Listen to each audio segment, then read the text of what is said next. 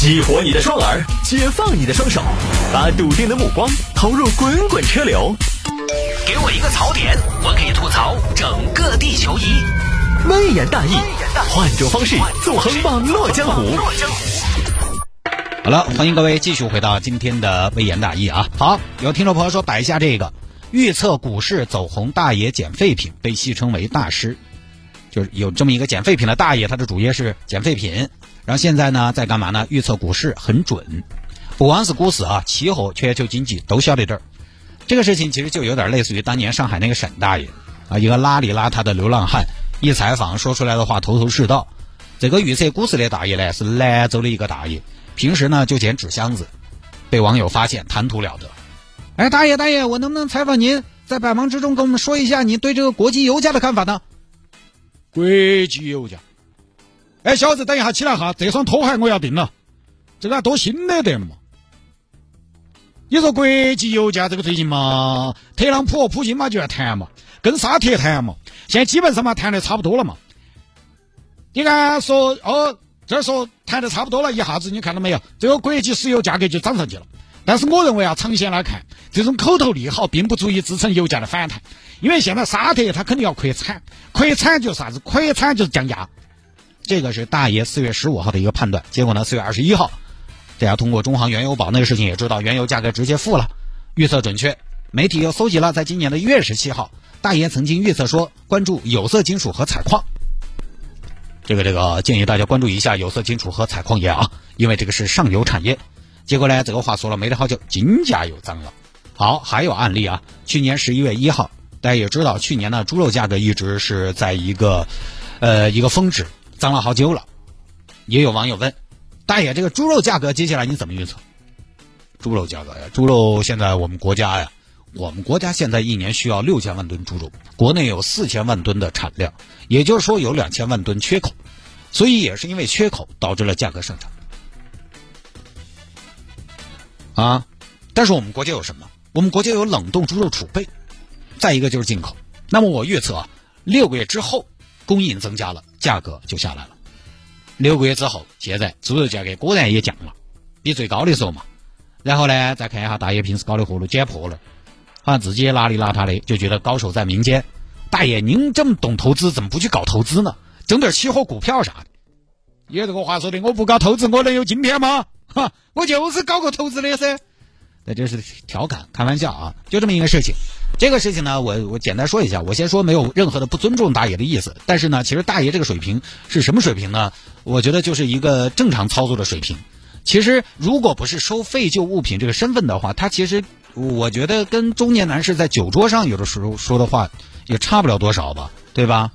一些财经爱好者不是也能说出这样的话吗？你仔细想想，他这个预测有什么具体的含金量吗？啊，预测对了，当然很厉害。但是你仔细想，升和降不就是百分之五十吗？这么多次的预测，做六次预测，你对错一半，单独捡出来，好像也是大师了。而且这位大爷的预测，其实跟很多朋友的预测有个共同的问题，因为现在大家都喜欢预测嘛，他其实缺乏论证的过程。我经常在节目里说这种思路的误区。你看大爷，大爷懂不懂？其实比我懂多了。比很多朋友都懂，但是讲良心话，从采访的来看，他可能也有视频后期呃剪辑的原因哈。我就说大爷的预测缺乏详细的论证，无论是石油价格也好，猪肉价格也好，他都是简单的从供需的角度来预测的。但是，一件产品价格的涨跌，供需应该只是影响它价格的其中一个方面嘛，对吧？你包括说关注有色金属和采光，为什么要关注这些呢？因为它是上游产业，大爷说的。那为什么要关注上游产业呢？为什么上游产业会在经济普遍下行的情况下有所作为、有所表现？这个论证的过程是没有的，因为是上游产业，所以看好；因为供大于求，所以要跌；因为沙特扩产，所以要跌。你看，这其实啊，就是前面我们说的这个聚会上，这种分析会很多。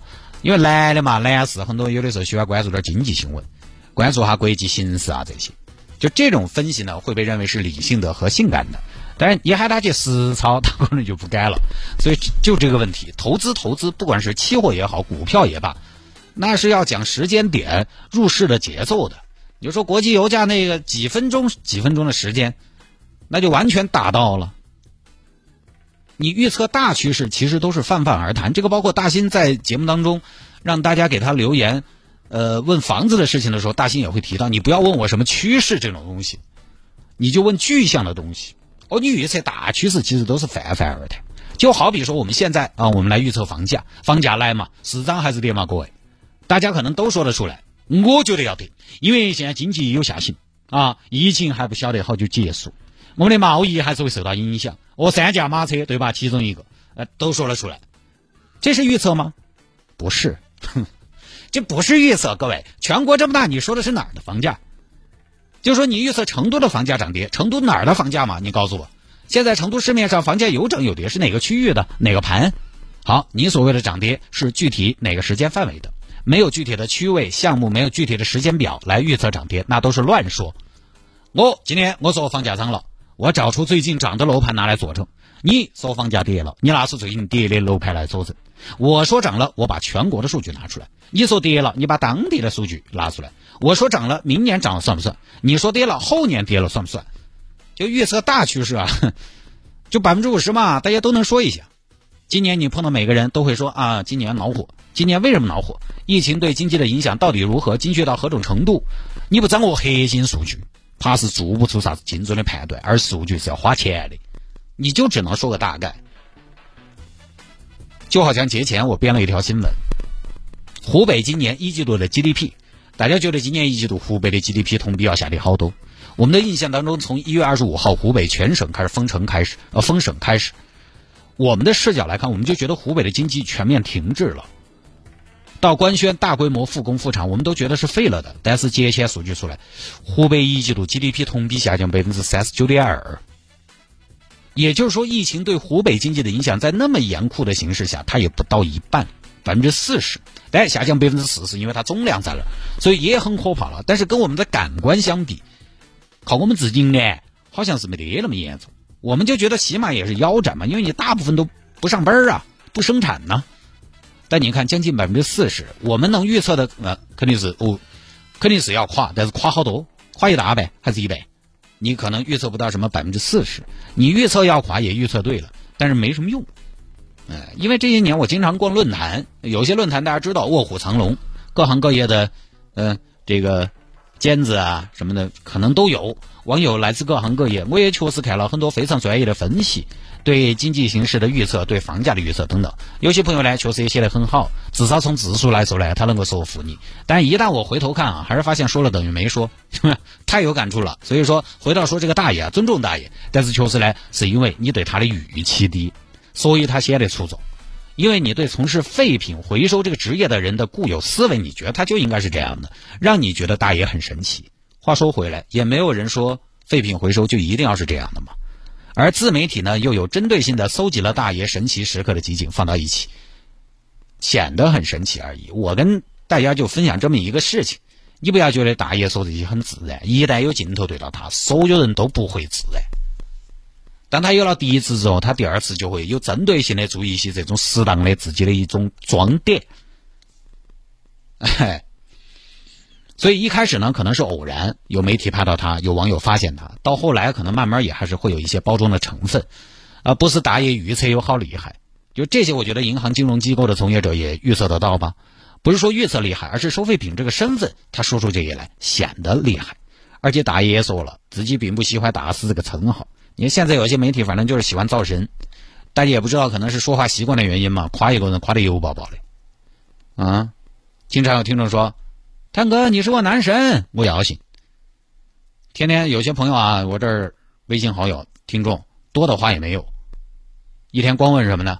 男神今天限不限行？哼，不是问限行就是分享滴滴券，我是啥子男神？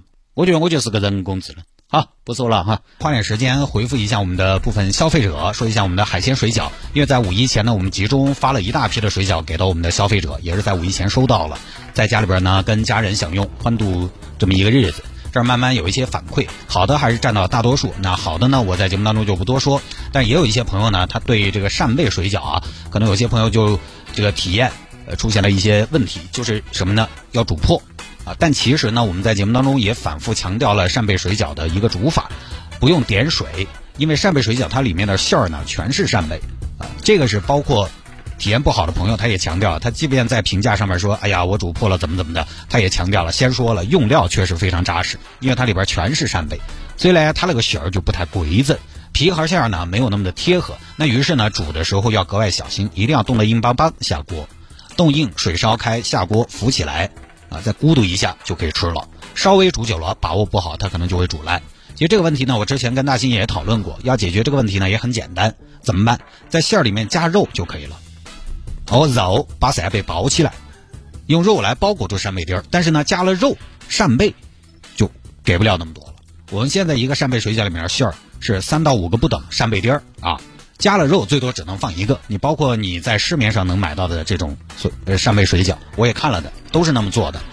呃，我们又觉得不安逸，因为之前产品在测试的时候呢，就做过那种扇贝加肉的扇贝水饺。呃，我们觉得也不是说不好吃，但确实没有现在。你咬开之后，夹开之后，它里边全是扇贝堆那种震撼，而且猪肉呢也确实会抵消掉一部分扇贝的鲜美，因为它味道其实有些相冲的。所以后来心一横，全是扇贝。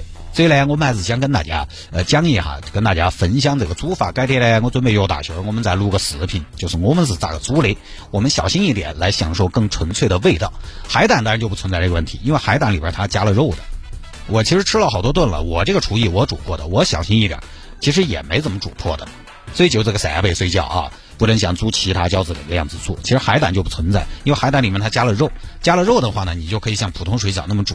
而且现在海胆的好评其实也挺高的，啊，包括两样都买了，他可能觉得扇贝呢容易煮破，海胆他就觉得不错，因为用料扎实之后，它就是大海的鲜味，也不太容易煮破。那如果你也想挑战一下会不会被煮破，也可以在微信上面搜索小程序一零二六生活向上。